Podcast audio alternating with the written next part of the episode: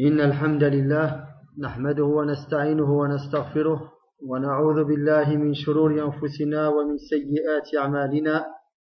من يهده الله فلا مضل له ومن يضلل فلا هادي له. وأشهد أن لا إله إلا الله وحده لا شريك له. وأشهد أن محمدا عبده ورسوله. يا أيها الذين آمنوا اتقوا الله حق تقاته ولا تموتن إلا وأنتم مسلمون. يا أيها الناس اتقوا ربكم الذي خلقكم من نفس واحدة وخلق منها زوجها وبث منهما رجالا كثيرا ونساء. واتقوا الله الذي تساءلون به والأرحام. إن الله كان عليكم رقيبا. يا أيها الذين آمنوا اتقوا الله وقولوا قولا سديدا. يصلح لكم أعمالكم ويغفر لكم ذنوبكم.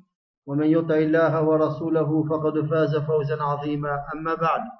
فإن أصدق الحديث كتاب الله وأحسن الهدي هدي محمد صلى الله عليه وسلم وشر الأمور محدثاتها وكل محدثة بدعة وكل بدعة ضلالة وكل ضلالة في النار. وبعد فنشرع في هذا الدرس الأول بإذن الله تعالى إلى قراءة من رسالة صغيرة وعظيمة الاهتمام ألا وهي رسالة القواعد الأربع.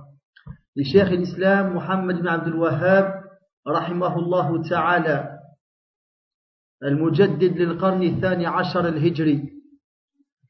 وسنقرأ أيضا معه شرحا مختصرا لفضيلة الشيخ العلامة أحمد بن يحيى النجمي رحمه الله تعالى.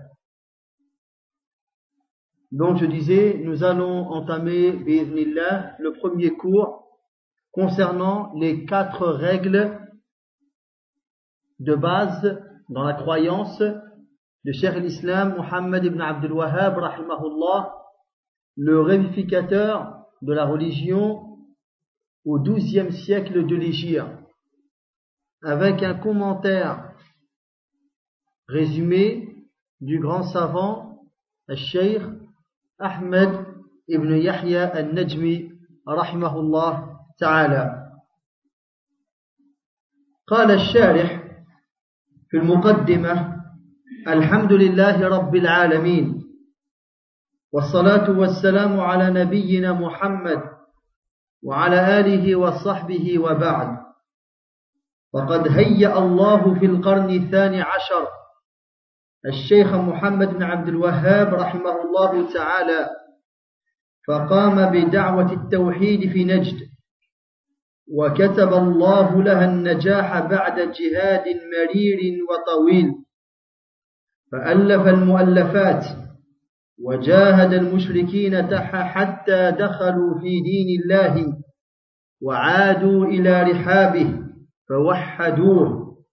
ومن ضمن مؤلفاته مؤلفاته وأعظمها نفعا الثلاثة الأصول وكتاب التوحيد وكشف الشبهات والقواعد الأربع والتي هي مقصود بحثنا الآن.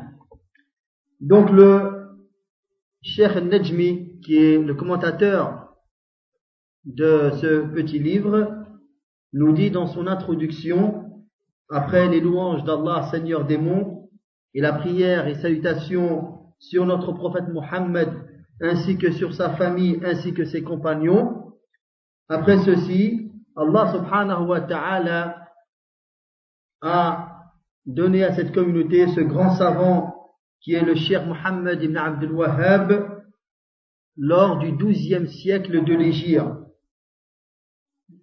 et il a appelé, il a invité les gens au tawhid, au monothéisme, l'unicité d'Allah subhanahu wa ta'ala dans la région de Nejd, qui est dans la péninsule arabique, qui a pour grande ville Riyad, Al-Qasim. Et Allah a donné réussite à son prêche après un grand combat et un dur combat. Il a écrit beaucoup d'ouvrages et il a combattu les polythéistes, ceux qui associent à Allah subhanahu wa ta'ala jusqu'à qu'ils entrent dans la religion d'Allah et qu'ils retournent à lui et ils sont devenus ainsi des monothéistes. Et parmi les ouvrages écrits par ce grand shir Muhammad ibn Abdul Wahhab rahimahullah et les plus importants et les plus bénéfiques, il y a al-thalathat al-usul ou al-usul al-thalatha, les trois fondements de base. Kitab al-tawhid, le livre du monothéisme, le livre de l'unicité d'Allah. Kashf al-shubuhat, c'est euh, comment ils traduisent kashf al-shubuhat euh, dissipation des ambiguïtés, dissipation des ambiguïtés dans le domaine du tawhid. Wal-qawa'id al-arba' et les quatre règles de base. Et c'est cet ouvrage, les quatre règles de base, qu'on va étudier, inshallah. فأفضل وأحسن ما يدرسه الإنسان هو التوحيد لأنه من أجله خلقنا لأنه من أجله خلقنا كما قال تعالى وما خلقت الجن والإنس إلا ليعبدون. قال ابن عباس رضي الله عنه إلا ليعبدون أي ليوحدون. ليوحدوا الله تبارك وتعالى أي يعبدوه وحده ولا يشركوا به شيئا. وهي دعوة جميع الأنبياء والمرسلين. قال تعالى ولقد بعثنا في كل أمة رسولا أن اعبدوا الله واجتنبوا الطاغوت. فاعلم أنه لا إله إلا الله. شهد الله أنه لا إله إلا هو والملائكة وأولو العلم قائما بالقسط. فمن أجل ذلك خلقنا الله تبارك وتعالى لعبادته ولتوحيده. والرسول صلى الله عليه وسلم وكذلك الأنبياء والمرسلين من قبله والمرسلون من قبله أول ما كانوا يدعون إليه هو إلى توحيد الله تبارك وتعالى. وما أرسلنا من قبلك من رسول إلا نوحي إليه أنه لا إله إلا أنا فاعبدون. وكان النبي صلى الله عليه وسلم يقول وهو في مكة يا قوم قولوا لا إله إلا الله تفلحوا وأرسل معاذا ابن جبل رضي الله عنه ومرة موسى أبو أبي أبا موسى الأشعري وكذلك علي ابن أبي طالب رضي الله عنهم أجمعين إلى اليمن داعين إلى الله تبارك وتعالى وعلمهم أن يدعوا إلى توحيد الله أولا. وقال لمعاذ رضي الله عنه إنك تقدم قوما أهل كتاب فليكن أول ما تدعوهم إليه شهادة أن لا إله إلا الله. وأن محمدا رسول الله إلى آخر الحديث Donc, le plus, la plus importante chose que tu dois apprendre, le meilleur des enseignements, c'est l'unicité d'Allah subhanahu wa ta'ala.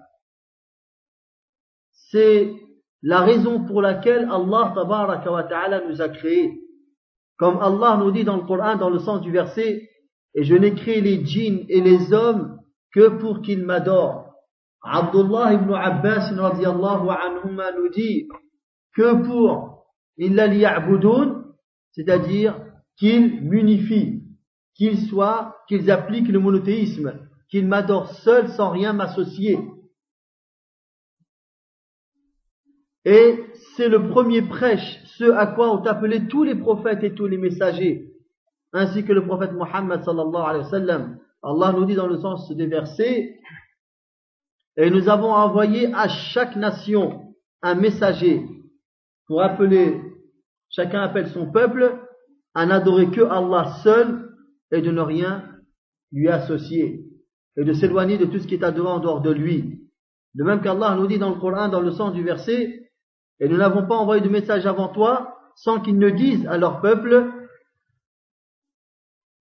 sans qu'on leur révèle de dire à leur peuple que nul n'est en droit d'être adoré si ce n'est Allah, alors adorez-moi.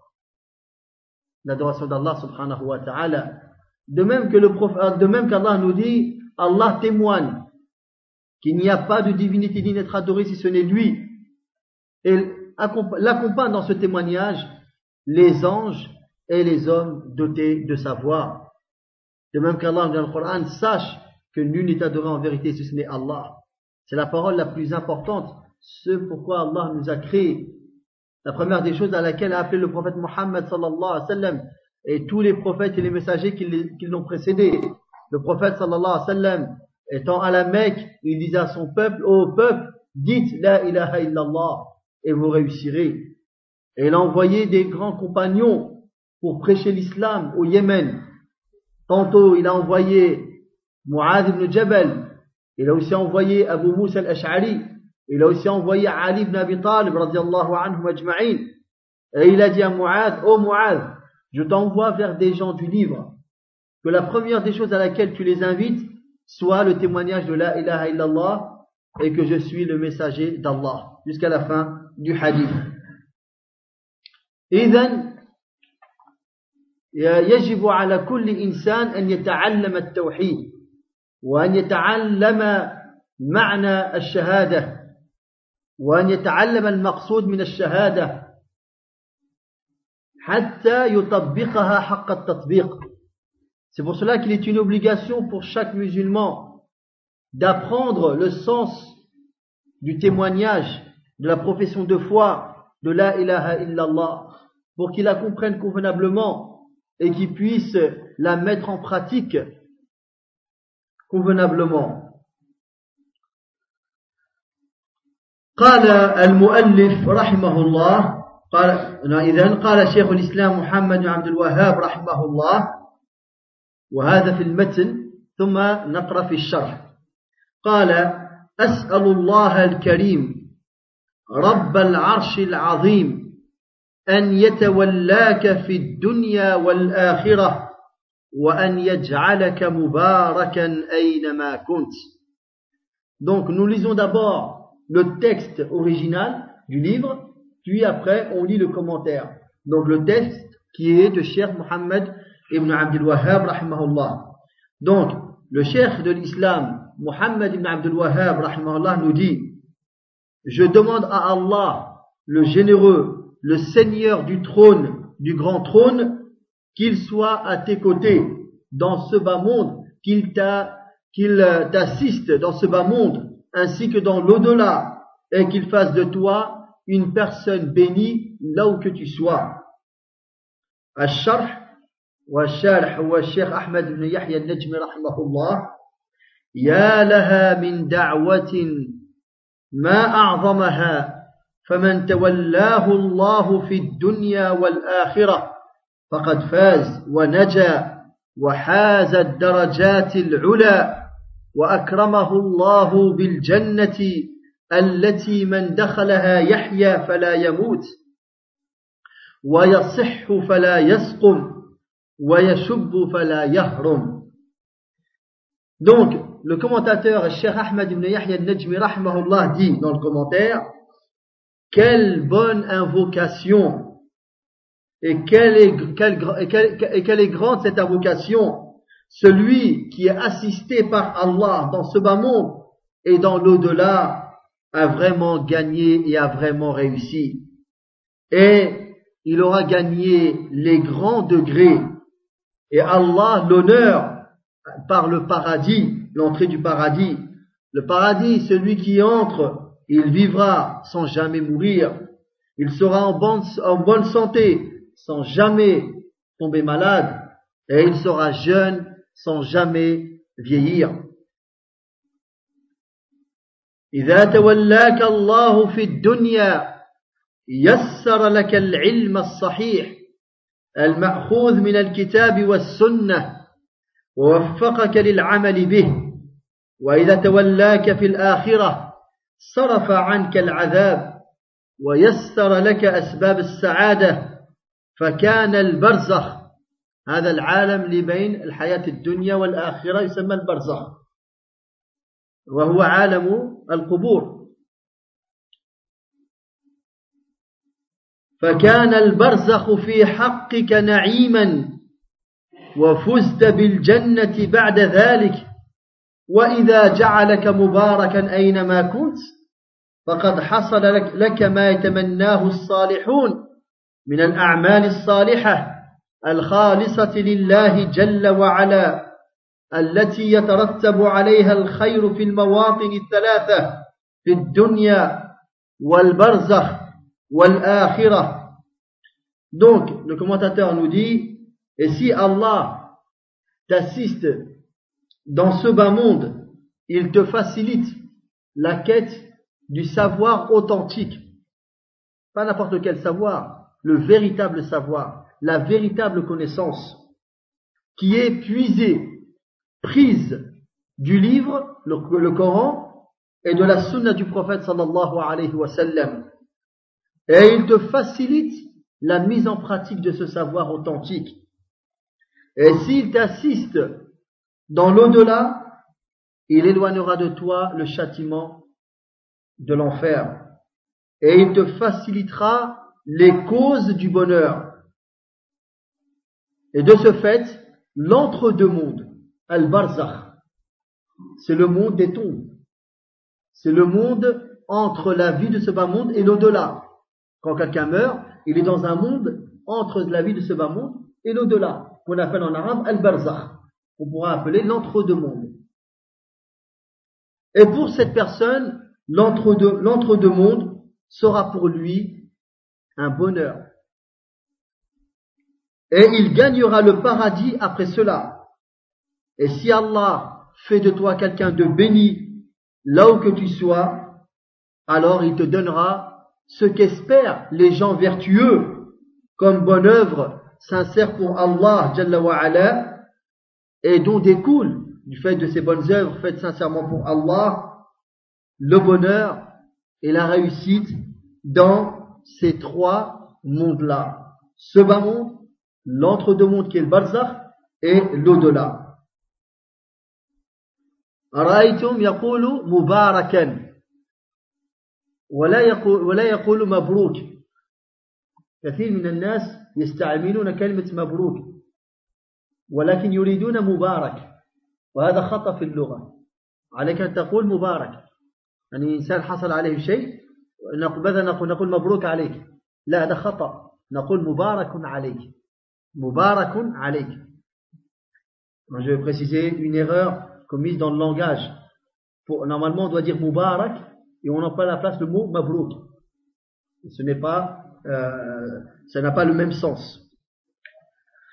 وقد دعا لك أيضا فقال وأن يجعلك ممن إذا أعطي شكر وإذا ابتلي صبر وإذا أذنب استغفر فإن هؤلاء الثلاث donc, et le commentateur nous dit, et il a continué à te faire des doigts, l'auteur, Cheikh Mohammed Wahab, il a continué à te faire des doigts en te disant, et là il nous cite une partie du texte original, et qu'il fasse de toi une personne à qui, lorsqu'il est donné, elle remercie. Lorsqu'elle est éprouvée, elle patiente. Et lorsqu'elle commet un péché, elle demande le pardon. Car ces trois choses-là sont la définition même du bonheur.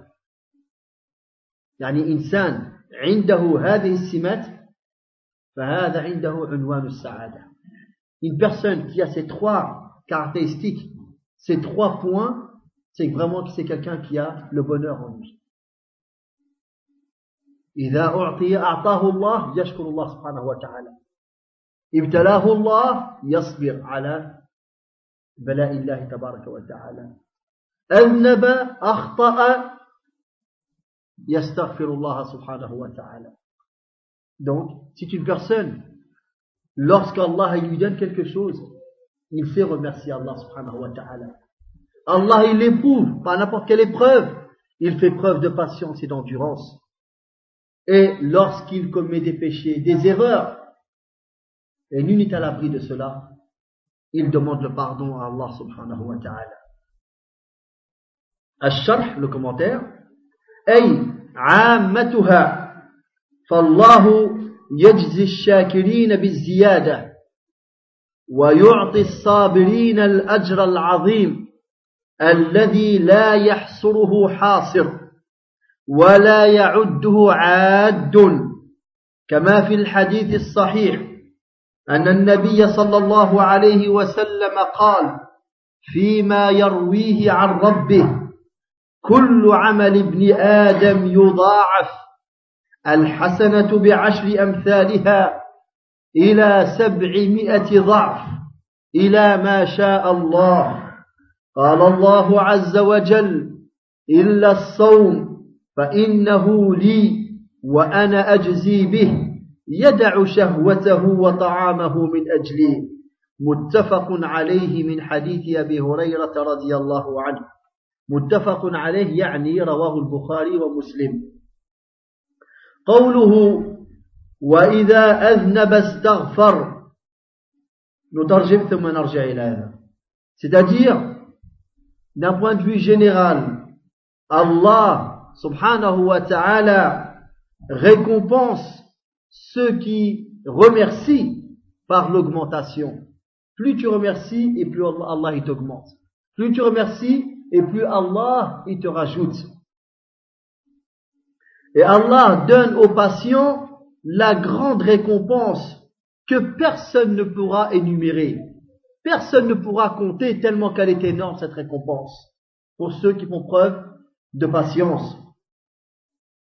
Et il est dit dans le hadith authentique rapporté par Al-Bukhari et Muslim d'après Abu Huraira radiyallahu anhu Abdurrahman ibn Sakhr اسمه الحقيقي عبد الرحمن ibn Sakhr radiyallahu anhu et donc, dans ce qu'il rapporte de son Seigneur, c'est un hadith Qudsi, un hadith à thème divin, un hadith où Allah subhanahu wa ta'ala parle, mais qui n'est pas inversé.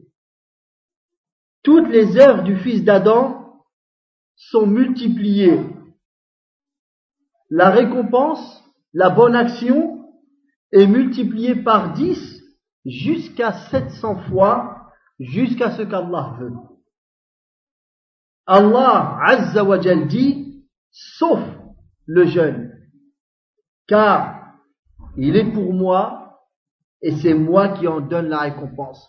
Cela veut dire que pour le jeûne, la récompense elle est encore bien plus grande que cela. La personne qui jeûne délaisse sa nourriture, ses désirs pour moi. قوله وإذا أذنب استغفر أي إذا وقع في الذنب بسبب بشريته التي يتعرض بها إلى ما يتعرض له البشر. فيقع في المعاصي, من حيث يشعر أو لا يشعر. ولكن الله تعالى وعد ووعده الحق أن يغفر لمن استغفر وأن يتوب على من تاب. وفي الحديث القدسي قال الله تعالى يا عبادي إني حرمت الظلم على نفسي وجعلته بينكم محرما فلا تظالموا. يا عبادي إنكم تخطئون بالليل والنهار وأنا أغفر الذنوب جميعا فاستغفروني أغفر لكم يا عبادي. رواه مسلم. من حديث أبي ذر رضي الله عنه وقد أخبر رحمه الله في نهاية هذا الدعاء بأن هذه الثلاث الخصال هي عنوان السعادة Donc, le commentateur nous dit, c'est là sa parole, la parole de l'auteur, et lorsqu'il commet un péché, il demande le pardon, c'est-à-dire lorsqu'il tombe dans le péché à cause de son côté humain. C'est un être humain et il lui arrive ce qui arrive à tout humain. Il n'y a personne qui n'échappe à cela. Chacun a sa part d'erreur, chacun a sa part de péché. Donc en tant qu'être humain, il lui arrivera de tomber dans les péchés, de tomber dans les erreurs. Et ça, c'est son côté humain. Allah l'a créé un humain et il aura ce qu'ont tous les autres humains. Donc, il lui arrive de tomber dans les désobéissances.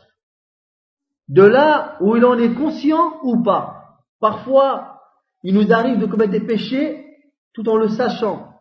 Et parfois, on fait des péchés sans le vouloir, sans y prêter attention. Donc, que ce soit l'un ou l'autre, Allah wa ta'ala a donné sa promesse. Et la promesse d'Allah subhanahu wa ta'ala est véridique. Qu'il pardonnera à tous ceux qui lui demanderont pardon. Et il acceptera le repentir à tous ceux qui se repentent. Et il y a dans le hadith au-dessus, un thème divin, Allah Ta'ala dit, Allah l'élevé, dit, Ô vous mes serviteurs, je me suis interdit à moi-même l'injustice et je l'ai rendu interdit entre vous. Donc ne soyez pas injustes les uns envers les autres.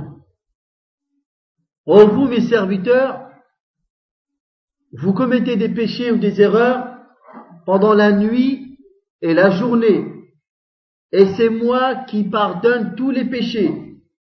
Demandez-moi pardon, je vous pardonnerai mes serviteurs.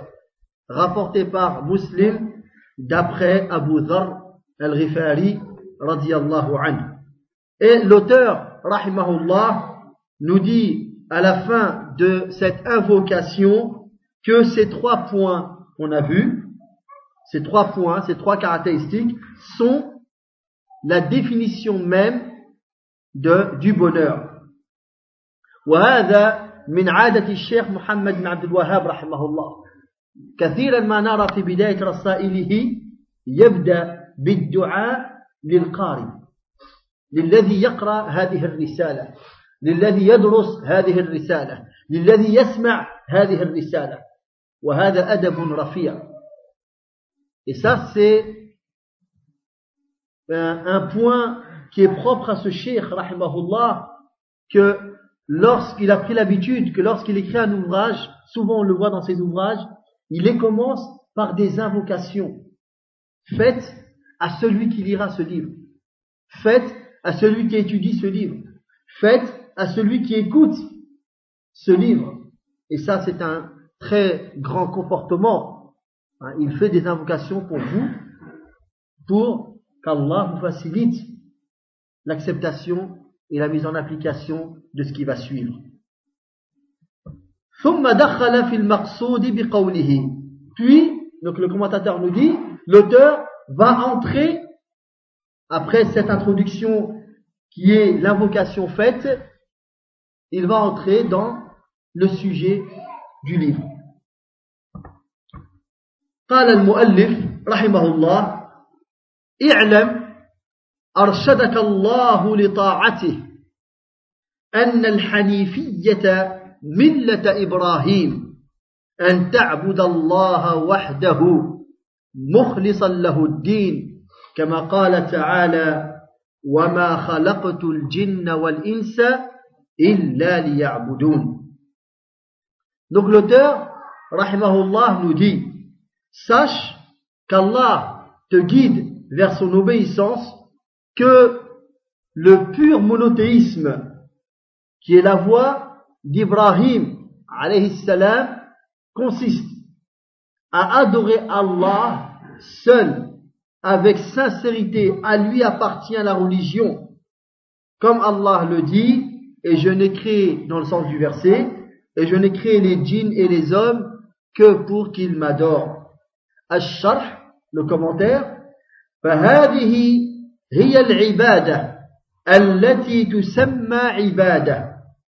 Voilà l'adoration hein, qui est vraiment nommée comme adoration. C'est celle-là qui est voulue.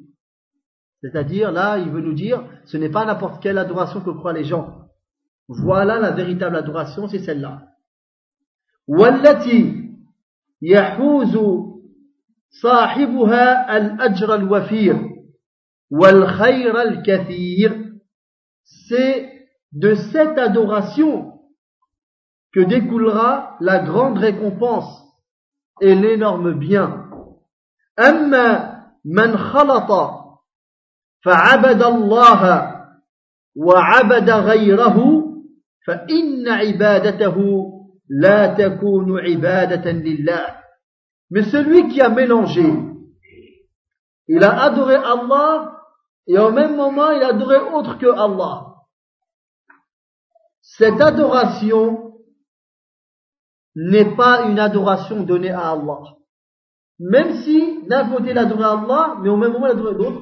De ce fait, le résultat c'est quoi? C'est qu'il n'a pas adoré Allah subhanahu wa ta'ala. Donc ce n'est pas une adoration pour Allah subhanahu wa ta'ala. وفي الحديث الذي يرويه النبي صلى الله عليه وسلم عن ربه يعني حديث قدسي قال الله تعالى أنا أغنى الشركاء عن, أغنى الشركاء عن الشرك من عمل عملا أشرك معي فيه غيري تركته وشركه رواه مسلم من حديث أبي هريرة رضي الله عنه. Et dans le hadith, dans lequel le prophète sallallahu alayhi wa sallam nous dit qu'Allah a dit, un hadith à thème divin, Allah l'élevé dit, je suis celui qui me suffit le, qui, se suffit le plus, il est nul, qui est le plus, qui a le moins besoin d'associer. Celui qui m'associe quelqu'un dans une action, je, je, le délaisse, lui et ce qu'il a associé. Rapporté par Muslim, d'après Abu Huraira, radiallahu anhu.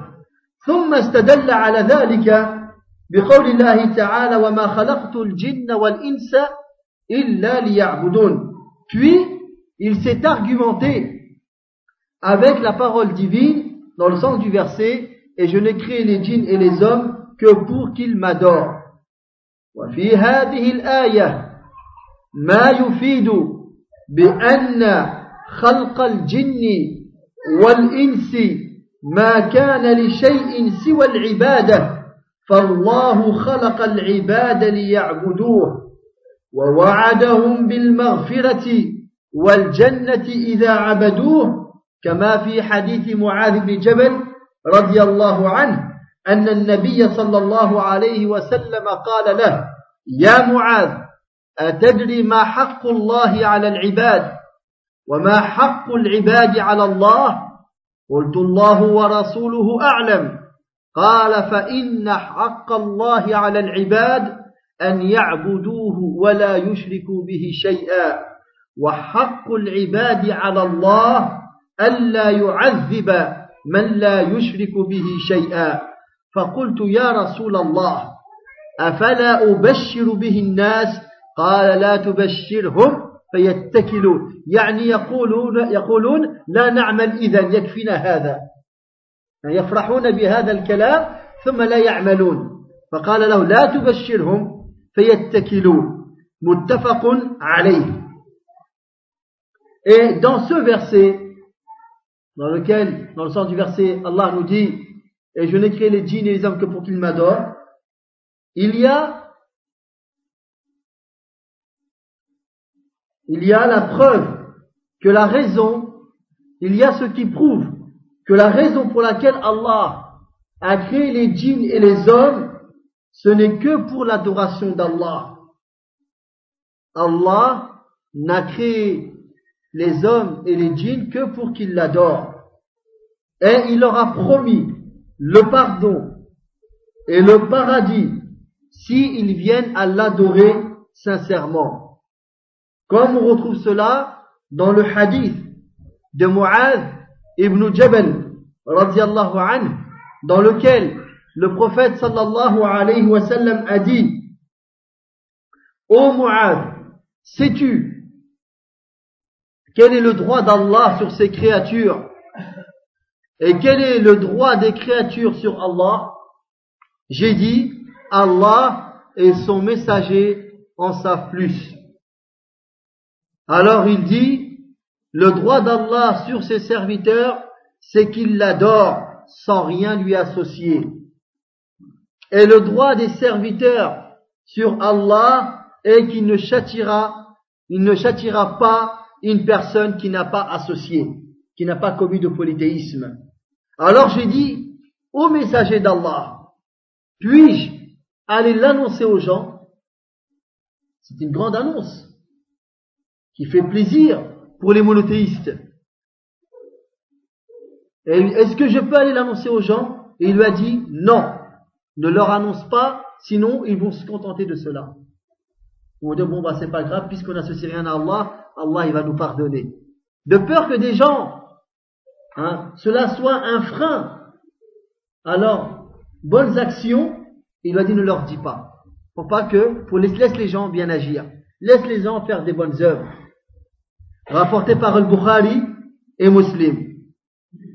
وفي هذه الآية دلالة على أن المقصود بخلق الجن والإنس هو أن يبتليهم الله بالأوامر والنواهي ويبتلي ويبتليهم بأمور أخرى تعتبر صوارف عن طاعة الله عز وجل.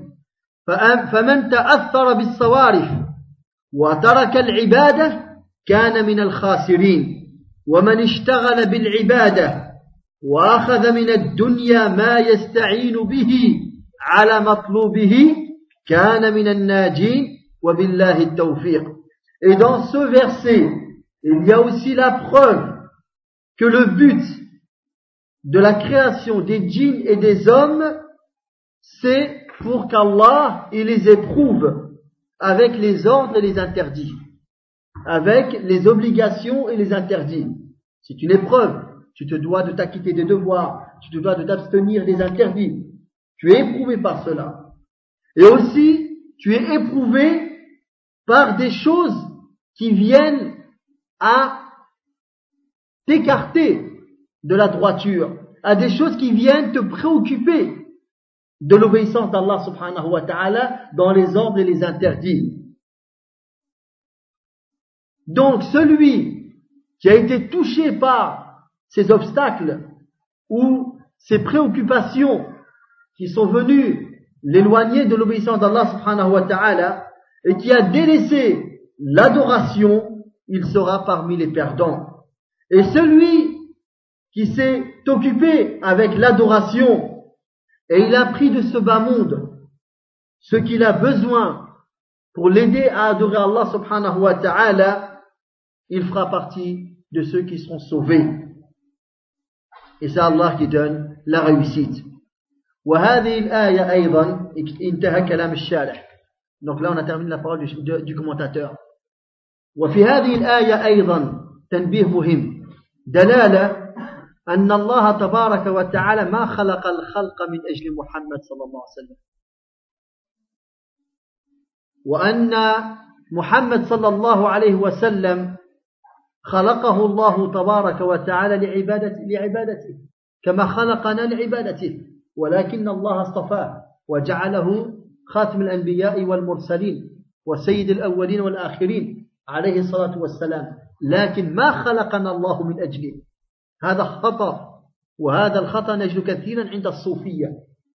يقولون بأن خلق الخلق من أجل محمد صلى الله عليه وسلم. وهذا والعياذ بالله تكذيب للآية الكريمة.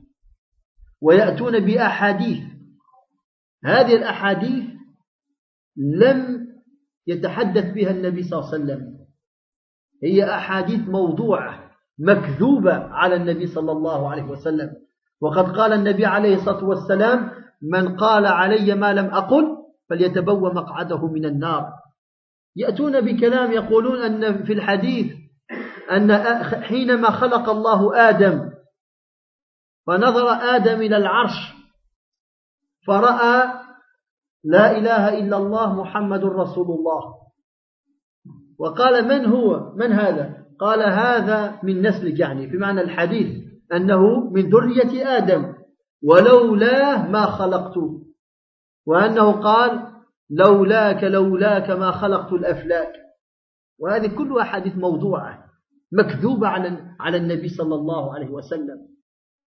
Donc je disais, un point essentiel, important, une remarque très importante, que dans ce verset, et je n'ai créé les djinns hommes que pour qu'ils m'adorent, il y a l'explication, c'est bien clair, la raison pour laquelle Allah nous a créés.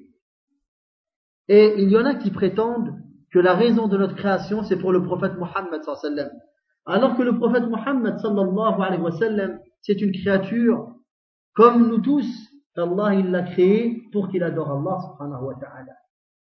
Mais Allah l'a élevé au stade de prophète et de messager et il a fait de lui le meilleur des enfants d'Adam mais ce n'est pas pour lui qu'Allah il nous a créés. Et on retrouve ces genres de propos et de convictions souvent chez les soufis. Et ils ramènent des hadiths inventés. Jamais le prophète sallallahu ne les a dit. Alors que le prophète sallallahu alayhi wa sallam a dit, celui qui dit sur moi ce que je n'ai pas dit, celui qui prétend que j'ai dit une chose alors que je ne l'ai pas dite, qu'il prépare sa place en enfer. C'est mentir sur le prophète sallallahu alayhi wa sallam. Et ils disent que lorsque, parmi ce qu'ils citent, que lorsqu'Allah wa ta'ala a créé Adam, alayhi salam, Adam a regardé vers le trône et il a vu les deux attestations écrites. La ilaha illallah Muhammad Rasulullah. Et il a demandé à Allah, qui est ce nom qui est à côté du tien, Muhammad sallallahu alayhi wa sallam? Et Allah lui a dit, c'est un de tes descendants, et si ce n'était pour lui, je ne t'aurais pas créé. Et que Allah il a dit aussi, si ce n'était pas pour toi, ô Muhammad, je n'aurais pas créé l'univers, je n'aurais pas créé les créatures. Et tout ça c'est inventé. Jamais le prophète sallallahu alayhi wa sallam n'a dit cela. Et, c'est un, et ceux qui prétendent cela viennent à démentir la parole divine. La parole d'Allah, qui est bien claire, que la raison pour laquelle Allah a créé les djinns et les hommes, c'est pour qu'on l'adore sans rien lui associer. وأيضا من كلامهم أنهم يقولون أننا كلنا خلقنا من نور محمد صلى الله عليه وسلم وهذا خطأ عظيم Parmi leurs grandes erreurs, aussi ils disent qu'on a été tous créés depuis la lumière de Muhammad sallallahu alayhi wa sallam. ويقولون بأنهم يحبون الرسول صلى الله عليه وسلم. المحبة لا تعني أنك تكذب على من تحب. Et ils disent, mais nous, on aime le prophète sallallahu alayhi wa sallam. Ils pensent que ça, c'est le résultat de leur amour. Aimer quelqu'un ne veut pas dire mentir sur lui. Subhanallah. Et dire aimer quelqu'un, prétendre aimer quelqu'un, c'est une chose. Mais d'aller mentir sur lui, subhanallah.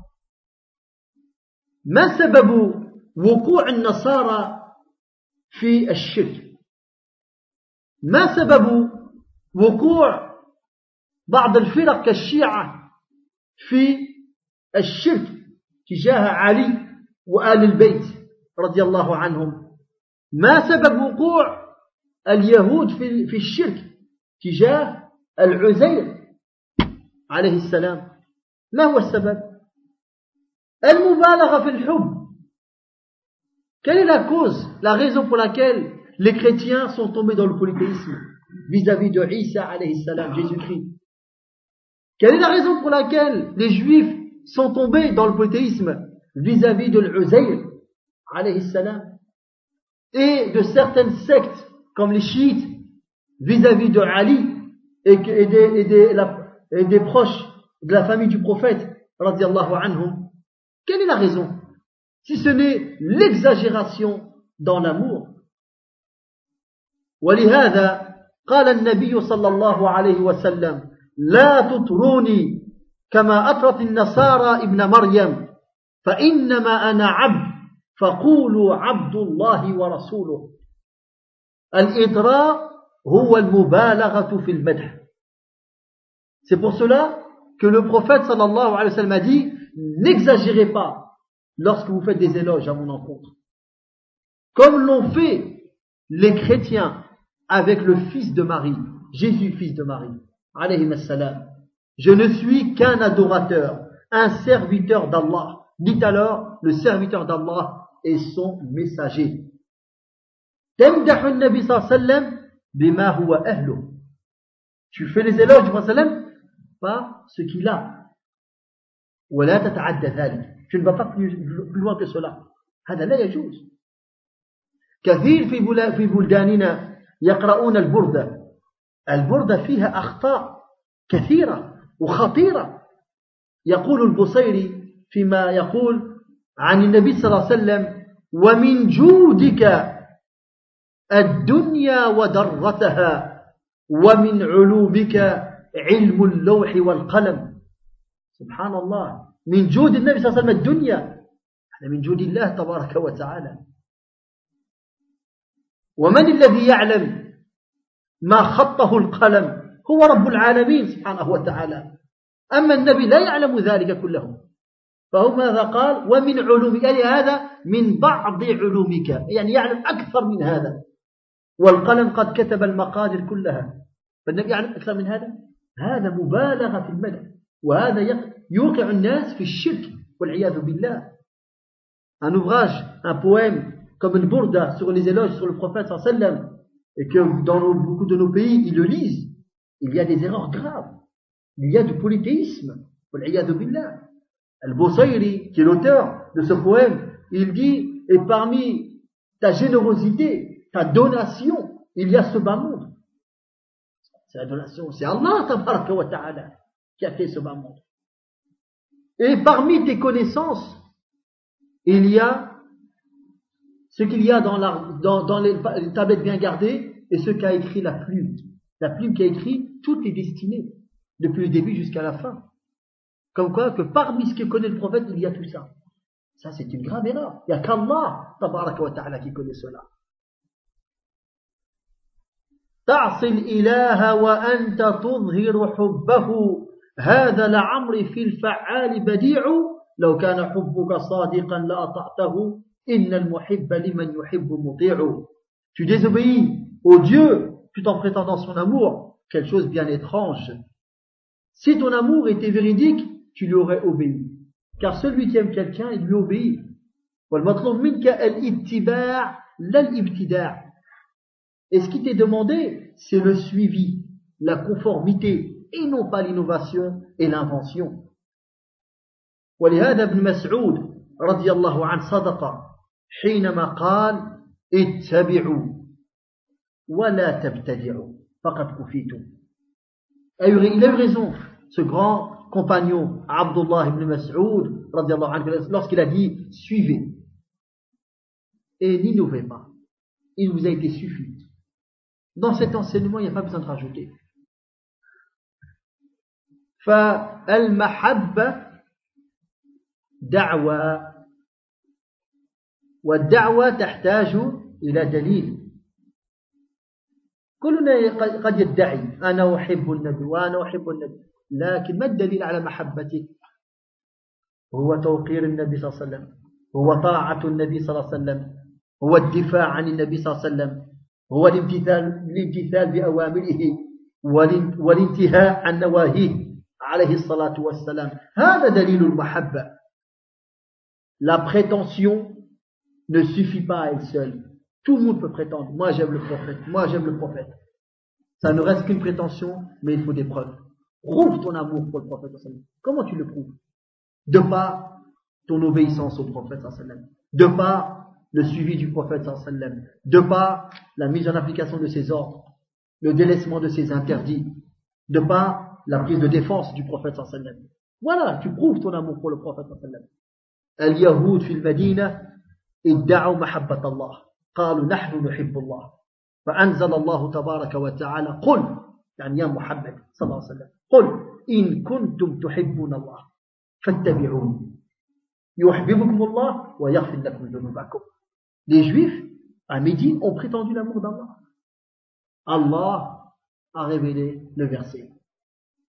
Dis au Mohammed, si vraiment vous aimez Allah, vous dites que vous aimez Allah, alors suivez-moi. Suivez le prophète Mohammed. Si vraiment vous aimez Allah, suivez le prophète Mohammed. Allah vous aimera et il vous pardonnera vos péchés. Amma de le dire comme ça, هذا لا يكفي هذا لا يكفي فعلى المسلم أن يعظم سنة النبي صلى الله عليه وسلم le musulman se doit de magnifier la sunna, la tradition du prophète Muhammad sallallahu alayhi wa sallam. طيب ثم قال المؤلف فإذا عرفت أن الله خلقك لعبادته فاعلم أن العبادة لا تسمى عبادة إلا مع التوحيد كما أن الصلاة لا تسمى صلاة إلا مع الطهارة. فإذا دخل الشرك في العبادة فسدت كالحدث إذا دخل في الطهارة Puis l'auteur nous dit, lorsque tu as su qu'Allah tabaraka wa ta'ala ne t'a créé que pour que tu l'adores, sache que une adoration n'est appelée adoration que si elle est accompagnée avec le monothéisme, avec l'unicité d'Allah subhanahu wa ta'ala. De même qu'une prière n'est appelée prière que si elle est accompagnée avec la purification. Quelqu'un, il fait pas les ablutions. Il vient, il fait la prière. Sa prière, elle est bonne. Elle n'est pas bonne. Mais de vue, on a vu faire une prière. Mais elle est caduque. Pourquoi? Il n'est pas venu avec la condition de validité. Pareil. Quelqu'un qui fait des adorations, mais dedans il y a du polythéisme. Eh ben, ce n'est pas une adoration. Pourquoi? Parce qu'elle est devenue caduque à cause du polythéisme. Donc, lorsque le polythéisme entre dans l'adoration, la adoration, elle devient caduque. Elle devient vaine, de même que lorsque la purification est touchée par une souillure, par une impureté, hein, qui annule l'ablution. الشرح commentaire. وأقول لقد مثل الشيخ رحمه الله بمثال حسي يعرف به المثال المعنوي. فالشرك يبطل العبادة كما أن الحدث يفسد الطهارة. فمن أدخل في عبادته شركا فقد أفسدها ولم تعد صالحة للاستفادة منها كما أن الحدث إذا دخل في الطهارة سواء كان العبد قائما في صلاته أو خارجا عنها فإن طهارته قد بطلت ولا يمكنه أن يستمر في صلاته إن كان يصلي أو يدخل فيها إن كان لا يصلي وإن فعل فإنه يعتبر مجنونا. فاسد العقل إذا أراد أن العبادة تستقيم له مع وجود الشرك الأكبر وكم في آيات القرآن ما يدل على ذلك Donc, le commentateur, rahimahullah, nous dit, je dis, le shir, Muhammad Abdul Wahhab, rahimahullah, nous a donné un bon exemple. Hein? Un exemple qui va être, euh, il l'a comparé avec une chose qui est comprise par tous et qui est euh, euh, vécue par tous, qui est que la purification lorsqu'elle est touchée par une souillure, elle devient vaine. Tu as fait tes ablutions, tu as perdu tes ablutions, tu ne les as plus. Donc tu es obligé de refaire les ablutions. Tu ne peux pas aller prier. De même, le polythéisme vient à faire tomber, à rendre caduque, comme la souillure le fait avec la purification. Celui qui a entré, qui a fait entrer dans son adoration du polythéisme, il a rendu son action vaine. Il l'a fait perdre. Et cet, acte, il n'est plus bon. Et il n'a plus aucun bénéfice là-dedans. De même que la souillure, si elle vient à entrer, à toucher la purification, c'est la même chose. Et ça, que ce soit une personne qui est déjà debout dans sa prière, ou une personne qui va aller accomplir une prière. Dans les deux cas, il ne peut pas. Car sa purification n'a plus lieu d'être.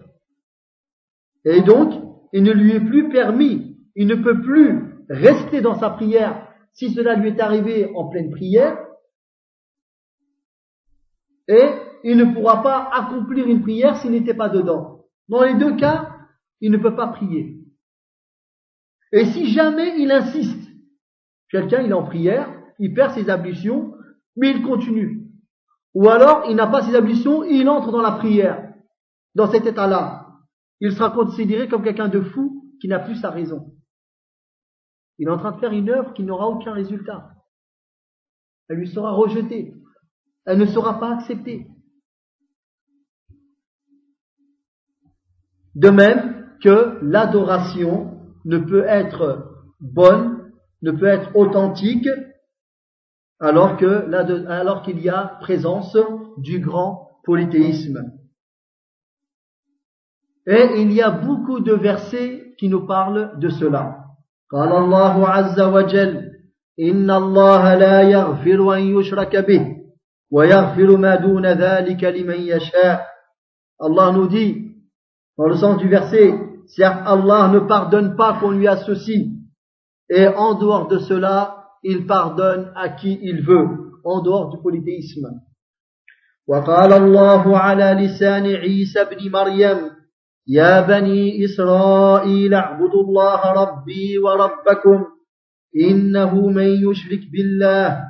فقد حرم الله عليه الجنة ومأواه النار وما للظالمين من أنصار Et Allah nous dit, d'après les paroles de Isa ibn Maryam, alayhi salam, ô enfants d'Israël, adorez Allah, mon Seigneur et votre Seigneur, car celui qui associe à Allah, Allah lui interdit le paradis et il n'aura comme demeure que l'enfer et les injustes n'auront aucun secoureur.